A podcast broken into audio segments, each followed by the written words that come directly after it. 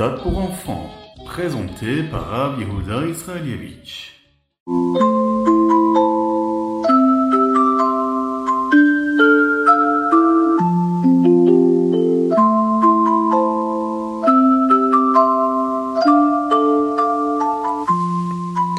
Bonjour à tous, infiniment heureux de vous retrouver pour partager avec vous le Ritat du jour. Aujourd'hui, nous sommes le premier jour de la semaine, le Yom Rishon, mais pas n'importe quel Yom Rishon. Le Yom Rishon Chaf Vav Menachem Av, le 26e jour du mois de Av, et Tafshin Pegimel, Shnatakel, l'année du rassemblement.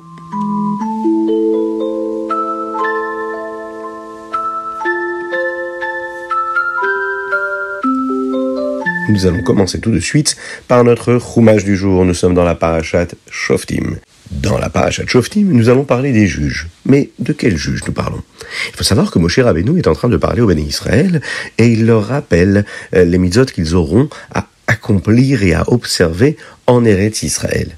Et les juges seront différents de ceux du désert dans le désert, il y avait des juges en fonction du nombre de personnes.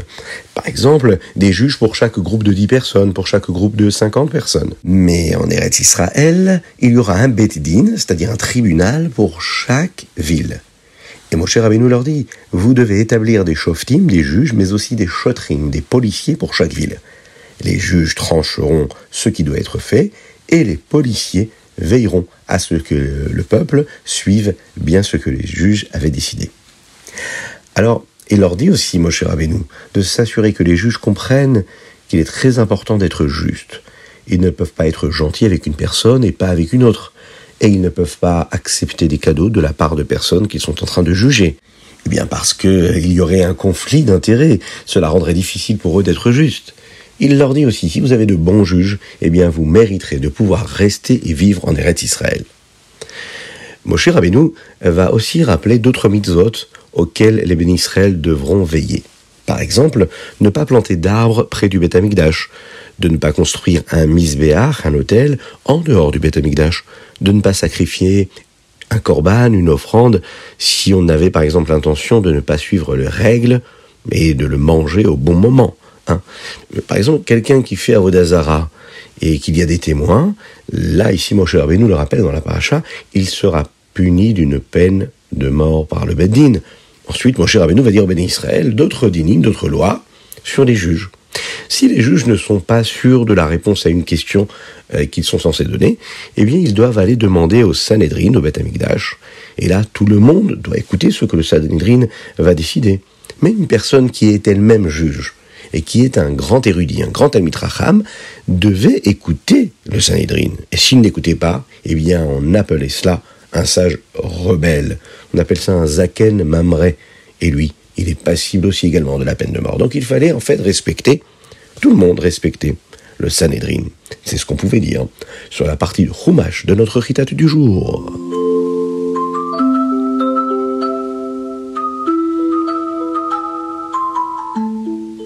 Pensez bien à mettre une petite pièce dans la tzedaka pour faire venir Mashiach et nous abordons tout de suite les Teilim. Aujourd'hui, nous lisons le Teilim 119, la deuxième moitié du Teilim 119, Koufiou. Et c'est un Teilim qui est très spécial. Nous terminons le plus long chapitre de tous les Teilim. Ce chapitre-là est si long que nous ne le disons même pas en un seul jour entier. Il est divisé entre le Chaf Ei et le Chaf Vav du mois. L'un des versets de la moitié d'aujourd'hui est Sas anochi alimratecha kemotse shalal rav. Je suis si heureux de tes paroles, à savoir la Torah, David Amelech dit, comme quelqu'un qui trouve un énorme trésor. Le père du rabbi, le rabbi Lévi Yitzhak, montre un remez, une allusion dans ce verset. Il dit comme ça, les premières lettres des mots Kemotse Shalal Rav sont les premières lettres qui donnent un autre mot que nous connaissons qui veut dire Kacher, Kemotse Shalal Rav. Hmm, quel est le lien entre tout cela? Eh bien, le rabbi a expliqué dans un rassemblement, dans un kinous qui était organisé pour les enfants, que cela nous enseigne une leçon importante dans la lutte contre notre Yetzerara. Le Yetzerara, vous savez, celui qui vient toujours nous dire ce qu'il ne faut pas faire. Il nous incline de la mauvaise des manières. Le rabbi nous explique que le Nisayon, l'épreuve de manger cachère, est un Nisayon, une épreuve qui est très courante. nous voyons par exemple un bonbon qui nous a l'air si délicieux, et est-ce que vraiment Hachem se soucie vraiment du fait qu'il n'y ait pas de certification de cache-route sur ce bonbon? On peut se dire que c'est juste un petit bonbon. Il est facile de penser que ce n'est pas si grave si nous le mangeons simplement. Et le rabbi expliquait que la cache-route, c'est ce qui peut en fait créer un réel manque dans notre connexion avec Akadosh Baruch avec Dieu, et même ce qui nous paraît insignifiant a vraiment beaucoup beaucoup d'importance.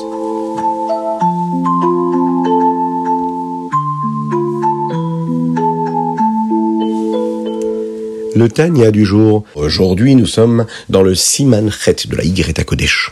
Vous savez que parfois, pendant la Tfila, Hachem nous donne un petit aperçu de la réalité des choses. Hachem peut nous donner une pensée, ou bien une kavana, une intention qui nous aide à voir la vérité. Que la Torah et le judaïsme, la vie juive, sont la véritable vérité. C'est une bonté de la part d'Hachem de nous faire prendre conscience de cela. Parfois on peut prier et passer complètement à côté de cette idée-là. On n'est pas du tout dans cette conscience. Hachem ne donne pas toujours à un juif ses pensées spéciales sur la spiritualité pendant la tfila. Hachem veut que nous méritions ce que nous recevons. Alors comment pouvons-nous mériter qu'Akadosh Baruch nous accorde cette bonté-là? Eh bien, le rabbi Shonzalman nous le dit, en ayant nous-mêmes du chesed envers les autres personnes. Par exemple, en donnant de la tzedaka. C'est pourquoi la Gemara nous dit que Rabbi Elazar avait l'habitude de donner de la tzedaka avant de commencer la tfila, c'était pour qu'Akadosh lui donne ces types de pensées si spéciales pendant qu'il faisait la tfila. Mais est-ce que cet échange-là est vraiment un échange équitable? Nous donnons de la tzedaka aux gens afin qu'ils puissent avoir de la matérialité, des biens matériels, et qu'ils puissent vivre dans le monde ici-bas, dans le Olamazé. Mais Hachem, lui, va nous donner quelque chose qui est même plus grand que le Olamaba, que le monde futur. Pourquoi? Parce que être proche d'Hachem dans le monde, c'est encore mieux que le Olamaba. Vous voyez un petit peu ce qu'il nous dit le Rabbi Zalman, que dans ce monde-là, quand on fait la mitzvah de la tzedaka, Akadosh Baruch nous rapproche de lui, il nous donne du chesed, et ce chesed, il nous le donne déjà dès maintenant. Ça dépasse même ce qu'on aurait pu recevoir et ce qu'on pourrait recevoir dans le Olam Abba. Et pourquoi ça se passe de cette façon-là? Eh bien, c'est ce que nous allons découvrir dans la prochaine partie de Tania, que nous allons étudier ensemble demain, Bezrat Hashem.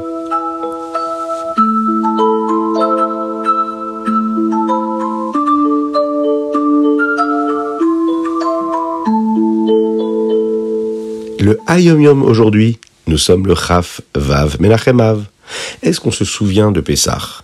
Vous savez, quand à Pessah, on pose les quatre questions du Manishtana pendant le Seder. C'est une mitzvah de raconter l'histoire de la sortie d'Égypte pour que nous puissions réaliser la chance que nous avons d'être un peuple juif aujourd'hui qui a été choisi par Dieu et d'agir comme il le souhaite.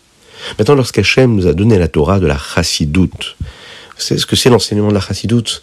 C'est si particulier, c'est ce qui nous permet de comprendre la profondeur de la volonté de Dieu. Eh bien, le rabbi nous dit, nous devons aussi raconter des histoires chassidiques pour nous rappeler la chance que nous avons d'apprendre la chassidoute et d'agir de manière chassidique. C'est ce qui va nous donner une énergie spirituelle très spéciale dans notre service de Dieu. Il faut raconter l'histoire de la chassidoute comme on a pu raconter l'histoire de la sortie d'Égypte.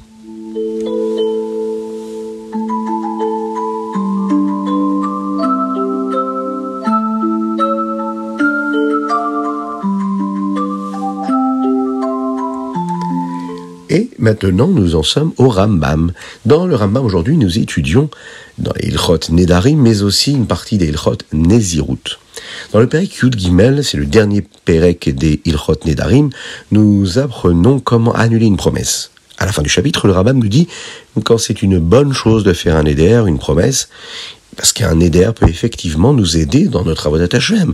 Par exemple, si quelqu'un mange beaucoup trop, hein, et pas d'une manière décente, il peut faire la promesse de ne pas manger de viande pendant un ou deux ans. Si quelqu'un boit trop de vin, il peut faire un éder, une promesse de ne plus boire de vin pendant la semaine, si ce n'est le jour de Shabbat ou les jours de fête, pendant quelques années.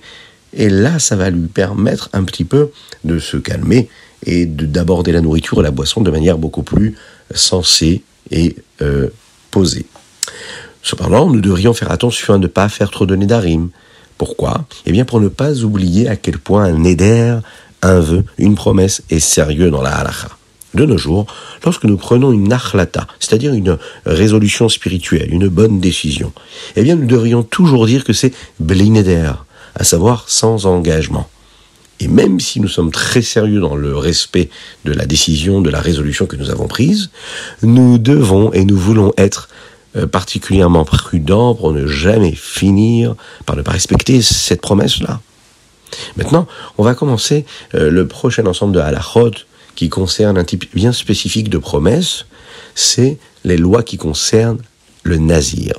Dans le premier chapitre, il y a des choses qui sont assourds, qui sont interdites si quelqu'un devient un nazir. Par exemple, l'interdiction de se couper les cheveux, de manger des aliments qui sont faits à base de raisin. Une personne euh, n'a pas à dire je deviendrai un nazir. Pour en devenir un, elle peut dire des choses comme euh, je laisserai mes cheveux pousser, tout en pensant qu'elle veut devenir un nazir. Alors, est-ce que cela concerne tout le monde? On doit bien faire attention à être prudent dans nos promesses et toujours, toujours, toujours se rappeler qu'un mot, un mot, c'est créateur, comme la parole de Dieu qui a créé. Quand un homme parle, il est en train de créer.